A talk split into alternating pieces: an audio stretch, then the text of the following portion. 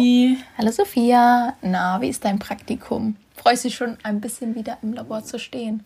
Gute Frage. Nächste Frage bitte. Ähm, also an sich ist die Arbeit, die ich im Labor machen muss, relativ entspannt, weil ich einfach nur messen muss, irgendwas dazugeben, Konzentration erhöhen, eine Stunde rühren und warten und dann wieder messen muss.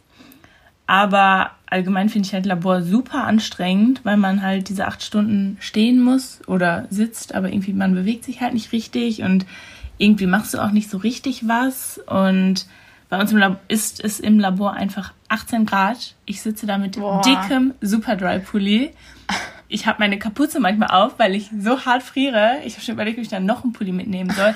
Aber alle sitzen da im T-Shirt und gucken hey. mich immer schon total bescheuert an äh, Sophia, die ist ja immer kalt. Ich sage, Leute, hier ist 18 Grad. Drin. also wenn es draußen 18 Grad ist, renne ich auch nicht im T-Shirt rum. Nee. Und dann sind die Jalousien auch noch unten. Das heißt, es kommt wirklich kein Sonnenlicht rein. Komisch, dass das nicht aufheizt, ne? Krass. Ja. Und ja, wenn man dann halt so um 18 Uhr oder so aus dem Labor rauskommt, dann kriegt man erstmal den Schlag, weil es draußen wirklich 15 Grad wärmer ist. Ja. Und es ist irgendwie viel heller. Und ich stehe dann immer erstmal so, okay, ich muss mich kurz orientieren. Wo bin ich? Was mache ich? Geil, ja, das stelle ich mir auch eklig vor. Ich bin, und genau, was mein Problem halt super ist, wir, ich bin ja in so einem Analytiklabor da teilweise in der OC und hinter mir ist die GC. Mhm. Und die ist so laut. Es ist so ein Analytikgerät. Es summt die ganze Zeit und macht irgendwelche Geräusche. Und ich denke mir immer nur so, boah, bitte, kann das jemand abschalten? Kann jemand den Stecker ziehen? So.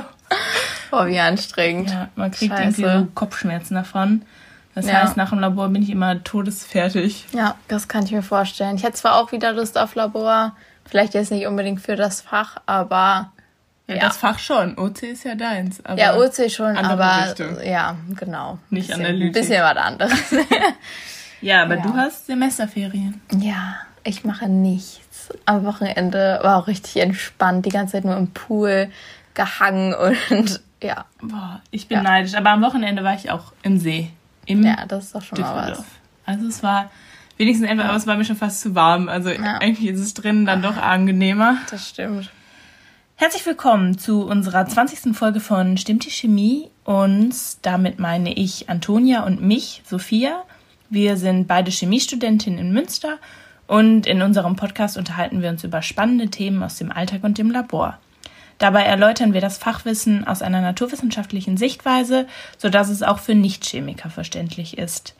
Und da ich ja momentan so viel Labor habe und Toni schon ihre Semesterferien genießt, geht diese Folge auf Tonis Kopf. ja, heute geht es um zwei spannende Naturgewalten, die Antonia rausgesucht hat und ich fand die Idee ganz cool. Und ich würde sagen, wir fangen mit den Vulkanen an. Genau, ja, jeder hat natürlich schon mal was von Vulkanen gehört, aber wie entstehen die eigentlich? Dazu müssen wir uns erstmal den Aufbau der Erde anschauen. Die Erde ist nämlich schichtenförmig aufgebaut. In der Mitte befindet sich der Erdkern, der mit einem Durchmesser von fast 7000 Kilometern ein Sechstel des Volumens der ganzen Erde ausmacht. Das entspricht ungefähr der Strecke von Köln bis nach Chicago und ja, der Erdkern ist halt metallisch. Okay, dazu hatten wir auch schon was in unserer Folge 9 erzählt, und zwar der Folge Leuchtwunder. Und wenn euch das interessiert, wieso der Erdkern eine wichtige Rolle auch bei der Entstehung von Polarlichtern spielt, dann wisst ihr, was zu tun ist. Genau, reinhören. ja, also der Erdkern ist metallisch, wie gesagt, und zwar genauer gesagt aus Eisen und Nickel. Im Innersten ist es dort mehr als 5000 Grad heiß, aber trotzdem ist der Kern im festen Zustand. Weißt du wieso? Ja, und zwar ist halt im Erdkern ein extrem hoher Druck und bei so hohem Druck wird dann die Flüssigkeit zu einem festen Gegenstand. Gegenstand, ja. genau, die nächste Schicht über dem Erdkern ist dann der sehr magnesium- und eisenhaltige Erdmantel. Und als letzte Schicht dann noch die Erdkruste. Die besteht hauptsächlich nämlich zu 46 Prozent aus Sauerstoff. Okay, und wie entstehen jetzt die Vulkane? Ja, Vulkane entstehen aus Magma, das aus dem Inneren der Erde an die Erdoberfläche gelangt. Magma ist geschmolzene Gesteinsmasse und befindet sich zwischen 80 Kilometern und mehreren hundert Kilometern unter der Erde im oberen Teil des Erdmantels, wo es circa 2000 Grad heiß ist. Okay, kommen wir zu der Frage, wie gelangt das Magma jetzt an die Erdoberfläche? So, wegen des Drucks, der auf das Magma durch das darüberliegende Gestein der Erdkruste ausgeübt wird, kommt es eben dazu, dass das Magma durch Risse in der Erdkruste entweicht und dann nach oben steigt in die riesigen Hohlräume, den sogenannten Magmakammern. Okay, und wodurch entstehen die Risse? Die Erdkruste besteht aus ozeanischen und aus kontinentalen Platten. Ozeanische Platten sind dabei sozusagen der Meeresboden und Kontinentalplatten halt das Land bzw. die Kontinente, die auch irgendwann einmal vor Millionen von Jahren zusammengehangen haben. Und diese Platten bewegen sich ständig. Das kann man sich so vorstellen wie Flöße, die auf einem flüssigen Gestein des Erdmantels, also der mittleren Schicht der Erde, treiben. Die Risse in der Erdkruste entstehen dann dort, wo zwei Erdplatten aufeinandertreffen und sich die schwere ozeanische Platte unter die leichtere Kontinentalplatte schiebt. So, und durch diese Risse kann dann halt das Magma gelangen, wodurch es dann dazu kommt, dass sich über 90 Prozent aller Vulkane an Plattengrenzen befinden. Ja, jetzt kommt natürlich die Frage auf, wo sich die restlichen Vulkane befinden, weil die ja, wie du schon meintest, nicht alle an den Plattengrenzen sind. Es gibt nämlich auch Vulkane an sogenannten Hotspots mitten auf einer Kontinentalplatte. Dort ist das Gestein des Erdmantels besonders heiß und kann sich den Weg an die Oberfläche bahnen. Ein berühmtes Beispiel ist zum Beispiel die Hawaii-Inselgruppe. Die ist nämlich durch einen Hotspot auf dem Ozeanboden und zwar mitten auf der pazifischen Platte entstanden. Okay, also ist Hawaii theoretisch ein riesiger Vulkan. Ja, könnte man so sagen. Nicht schlecht. Aber es gibt jetzt auch noch eine dritte Art, wie Vulkane entstehen können. Ich habe ja eben gesagt, dass Kontinentalplatten aufeinandertreffen können. Genauso kann es aber eben auch passieren, dass Platten auseinander driften und das Magma dadurch dann hervortritt. Das passiert meistens im Ozean, weil die Erdkruste da eben nicht so dick ist wie am Land. Durch das austretende Magma entstehen dann Berge unter Wasser, die sogenannten mittelozeanischen Rücken. Manchmal sind die Berge auch so groß, dass sie über den Meeresspiegel herausragen. So ist zum Beispiel Island entstanden. Okay, jetzt wissen wir, woher die Vulkane eigentlich kommen, aber wieso kommt es denn jetzt überhaupt zum Vulkanausbruch? Also die Magmakammern, wo sich das Magma gesammelt hat, sind über einen Schlot mit der Erdoberfläche verbunden, also einen senkrechten Kanal nach oben. Und aus dem Magma entweichen jetzt Gase wie Schwefelwasserstoff oder Kohlenstoffdioxid wodurch der Druck in der Kammer immer weiter ansteigt. Irgendwann hält das Gestein darüber dem Druck nicht mehr stand und es kommt zum Vulkanausbruch. Okay, aber aus dem Vulkan kommt ja immer Lava eigentlich. Also heißt das Magma und Lava jetzt das gleiche sind? Ja, also Magma heißt es einfach unterhalb der Erdkruste und wenn es aus dem Vulkan austritt, heißt es dann Lava. Okay, aber Vulkane können doch auch mehrmals ausbrechen, oder? Wie geht das denn? Die Vulkanöffnung wird durch herunterfallende Gesteinsbrocken wieder geschlossen. Aus dem Erdmantel kann Magma in die Kammern nachfließen und das Ganze passiert dann mehrfach. Okay, ja, der Grund dafür, dass die meisten Vulkane so kegelförmig sind, ist, dass beim Ausbruch Asche, Gesteinsbrocken und Magma explosionsartig an die Oberfläche geschleudert werden und dann als Gesteinsberg zurückbleiben. Durch mehrmaliges Ausbrechen häuft sich das Gestein dann an, wodurch ein immer größerer Berg entsteht. Diese Vulkane nennt man dann Schichtvulkane.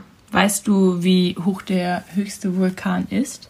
Ja, der höchste Vulkan Europas ist der Ätna auf Sizilien mit 3300 Metern und der ist das letzte Mal im Dezember 2015 ausgebrochen. Genau.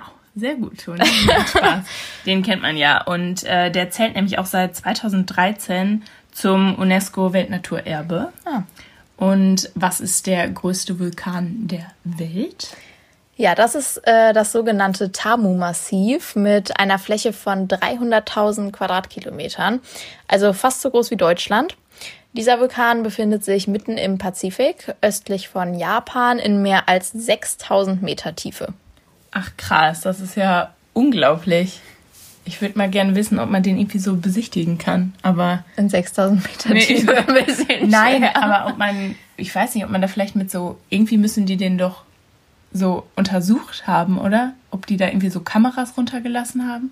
Aber ich glaube generell ist es sogar so, dass äh, unter also dass unter Wasser die Vulkane und auch die Anzahl der Vulkane noch überhaupt nicht erforscht ist, weil da noch so viel ist aber da teilweise der Ozean ja auch echt hardcore tief ist, Klar. ja, da kann man, man das, glaube ich, auch echt, genau. Ja. ja. Aber bestimmt in ein paar Hund oder ein paar Jahren kommt man da runter. Ein paar Ja, hundert vielleicht. Jahren. Ja, du hast ja gerade schon die Schichtvulkane erwähnt, die durch einen explosionsartigen Ausbruch entstehen.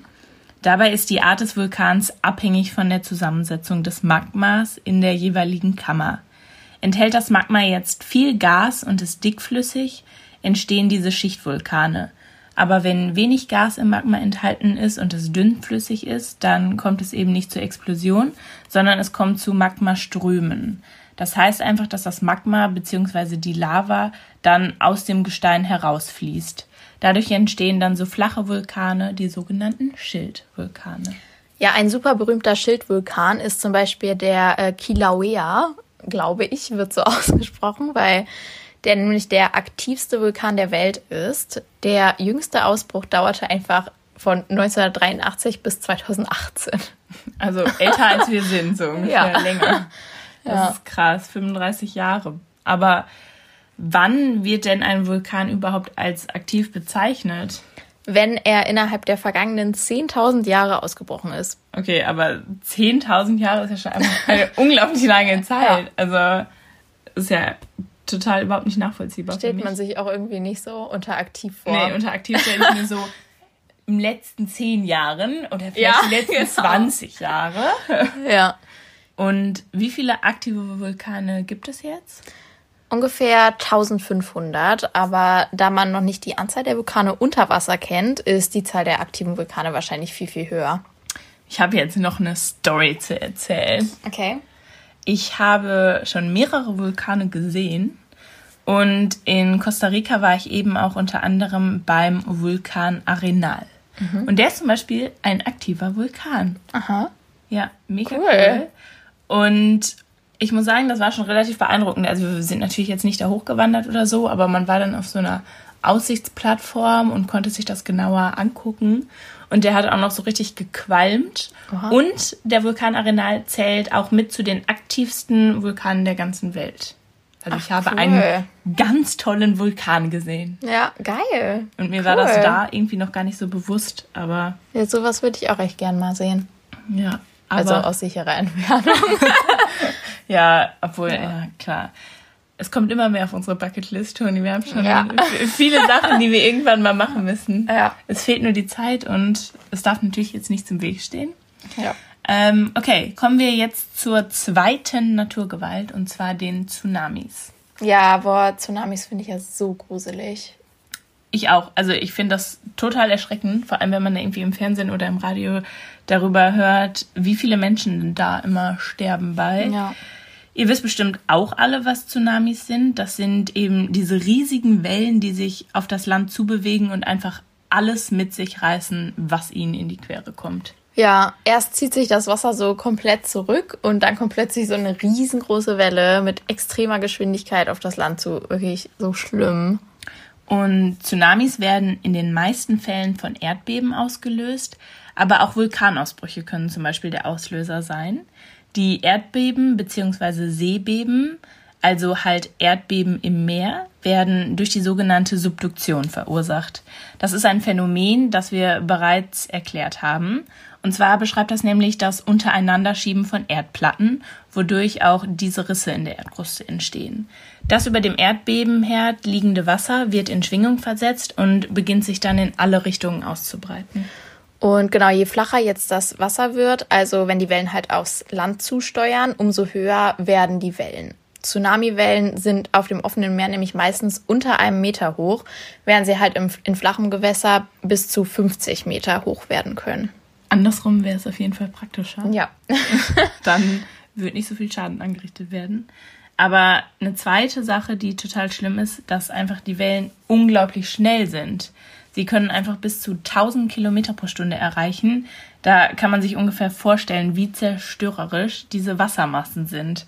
Also was ich aber auch noch extrem erstaunlich fand, war, dass sich die Tsunamiwellen bis zu 20.000 Kilometer entfernt vom Entstehungsort ausbreiten können. Ja, das ist so krass. Also wahrscheinlich kann man gar nicht wirklich nachvollziehen, woher die kommen oder wann die entstehen. ja. Also Ja, da gab es doch auch zum Beispiel 2004 so einen heftigen Tsunami, der wurde durch ein Erdbeben Beben im Indischen Ozean ausgelöst.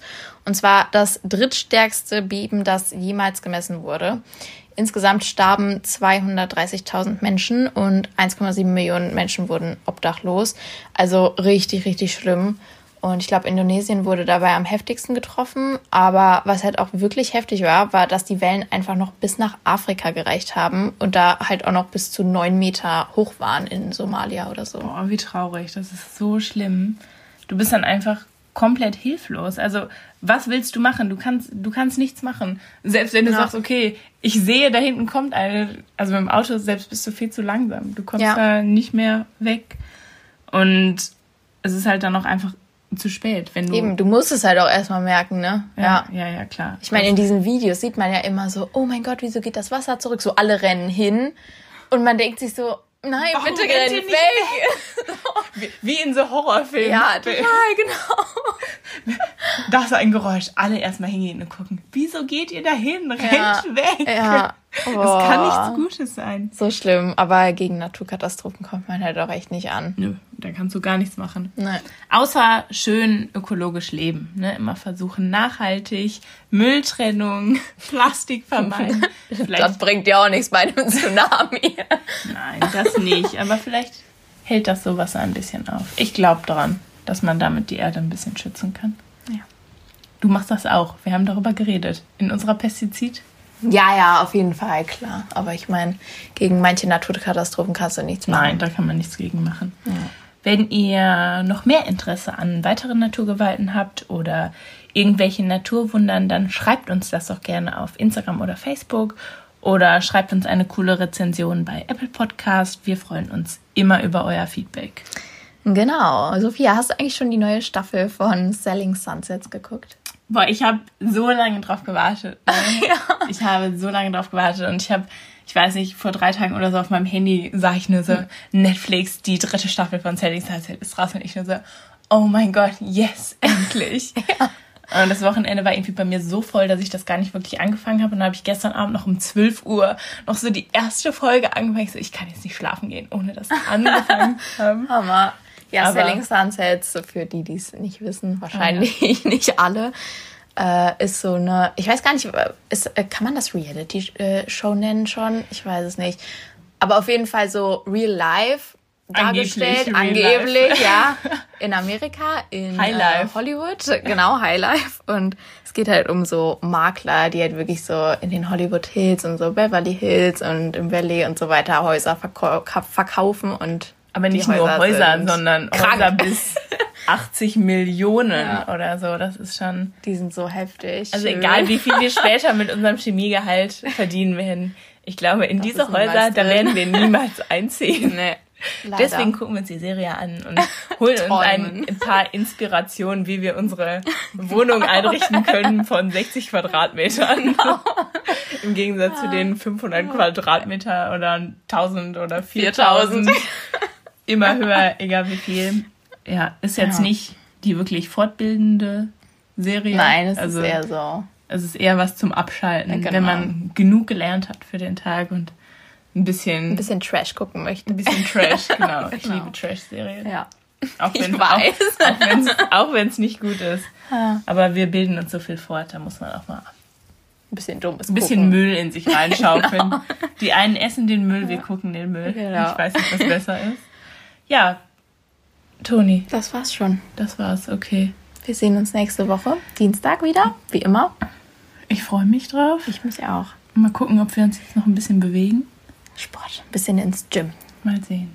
Und egal was ihr macht, macht es schön. Ciao.